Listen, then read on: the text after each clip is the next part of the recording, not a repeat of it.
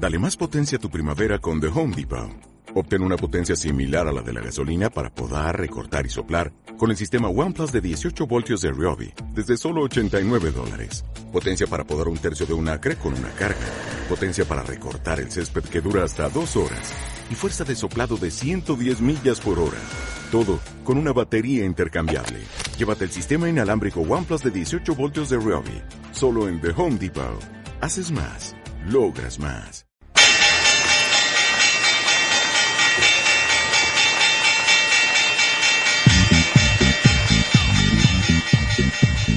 Claves del mercado europeo.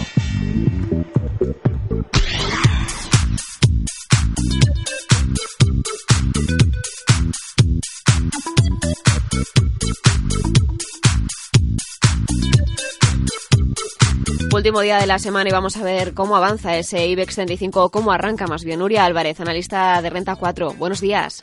Hola, buenos días. Un IBEX 35 que, ¿cómo se mueve hasta ahora en la apertura? Bueno, pues de momento está cayendo en torno a 1%, 1% pues muy condicionado por la caída en Wall Street y también en Japón, ¿no? Con el Nikkei eh, cayendo más de un 2%, sobre todo condicionado por el enfriamiento de expectativas de nuevos estímulos monetarios en el corto plazo. Estamos muy pendientes de, cómo cierre la semana también en Wall Street con esas caídas que hemos visto en el Nasdaq, en el S&P 500. Eh, tenemos hoy ese dato de, IPC también que cayó hasta el 0,1%. También un dato negativo para seguir animando las bolsas a la baja. Sí, bueno, los datos de IPC evidentemente eh, son importantes. En el caso de Alemania, el IPC ha confirmado los datos preliminares con un crecimiento del 1% en términos interanuales, que supone eh, una moderación en el ritmo de crecimiento respecto al mes de febrero. ¿no? Ahí, sobre todo, habrá que ver un poco cuál es la postura del Banco Central Europeo ahí en el G20, mm, que comienza hoy. Eh, deberían, probablemente será un tema a tratar, el tema de las presiones deflacionistas en Europa y, ese quantitative easing que, que podría aplicar el Banco Central Europeo. De todos modos, es un quantitative easing que a, corto plazo no vemos y, bueno, y que junto con las actas de la Fed del día de, hace dos días eh, con un tono más dovish, bueno, pues eh, ha llevado al euro a apreciarse de nuevo hasta niveles de 1.39, ¿no? Draghi reitera que el Banco Central Europeo está listo para un alivio monetario, sin embargo, como bien decía Nuria, eh, parece que tardará en llegar. ¿Es eso lo que está penalizando a la baja a las, a las bolsas europeas? Sí, probablemente será uno de los aspectos que esté penalizando la baja, obviamente. En cuanto a las empresas, eh, no sé, mm, le querría preguntar primero por Mediaset, por esa suspensión eh, mientras se coloca ese paquete de acciones, 15 millones de acciones de, de Mediaset España que saca a la venta eh, representativas de ese 3,69% de su capital social. ¿Será una noticia que también lastrará al mercado? Vimos ayer también caídas de Iberdrola por esa colocación de Bankia.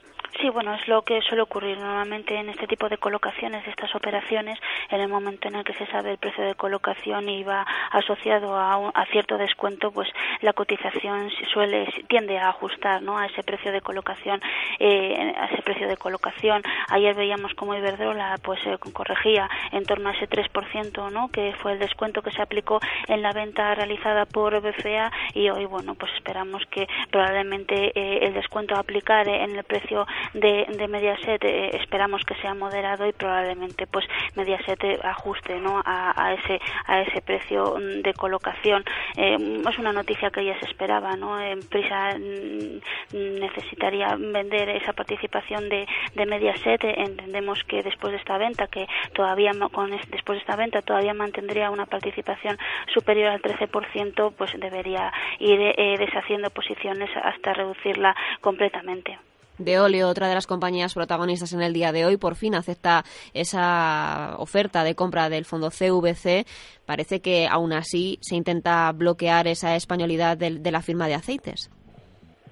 Sí, bueno, es un, es un proceso que lleva tiempo y, bueno, entendemos que, que todo lo que sea avanzar en ese sentido siempre, siempre será positivo. En el caso de Europa, entre los datos ah, de referencia en el día de hoy, aparte de ese IPC en Alemania, también tendremos eh, datos en Reino Unido a vigilar y me gustaría quedarme también con esa reflexión acerca de Portugal. Portugal está haciendo los deberes según Fitch y eso le lleva a aumentar su calificación crediticia. Sí, eso es uno de los aspectos más importantes, ¿no? Ahí estamos viendo también que, que eh, en términos de mercado de deuda, pues eh, la, evolución sigue siendo muy favorable. Eh, la noticia de Portugal es positiva. También hoy estaremos pendientes de la posible revisión del rating de España por de, por la agencia de BRS. Y bueno, entendemos también que aparte de que Portugal está haciendo los deberes, eh, el mercado de deuda también está recogiendo todo todo todo ese proceso, ¿no? Ayer veíamos un, éxito en la subasta de deuda del Tesoro del Tesoro español. También vimos una buena colocación de Grecia, ¿no? Que colocó su primer bono a cinco años eh, por primera vez desde que fuese rescatada hace cuatro cuatro años. Eh, captó tres mil millones, el doble de lo que tenía inicialmente previsto y además eh, con una demanda eh, muy elevada de casi veinte mil millones de euros. No todo ello obviamente pues siempre siempre favorece y, y, es una respuesta del mercado, ¿no? Ante los ante los avances no solo Portugal sino también España. Parece que este segundo trimestre se plantea una vez más con volatilidad en los mercados. ¿Ustedes desde Renta 4 también vigilan ese aspecto dentro de los mercados europeos? Sí, estamos, eh, sí, hay que vigilar, obviamente, sí, habiendo incertidumbre, sobre todo el tema de las presiones deflacionistas en Europa sigue siendo un elemento, pues, a vigilar muy de cerca. Hay muchas expectativas puestas en, en que el Banco Central Europeo tome algún tipo de medida. Eh, en la última reunión no lo hizo, mm, sigue dejando la puerta abierta y, bueno, en la medida en que las expectativas no se cumplan, pues siempre hay un riesgo ahí de respuesta negativa o de cierta corrección, sobre todo cuando pues eh, están los mercados eh, que mantienen un, tono bastante de, fortaleza ¿no? en, de fondo. Veremos a ver qué sucede con ese QE europeo, veremos a ver qué sucede con Draghi si finalmente se, dice, se dedique a actuar y se decide a hacerlo y veremos a ver qué sucede con este cierre semanal. Nuria, muchísimas gracias por estar en Onda Inversión esta mañana. De nada.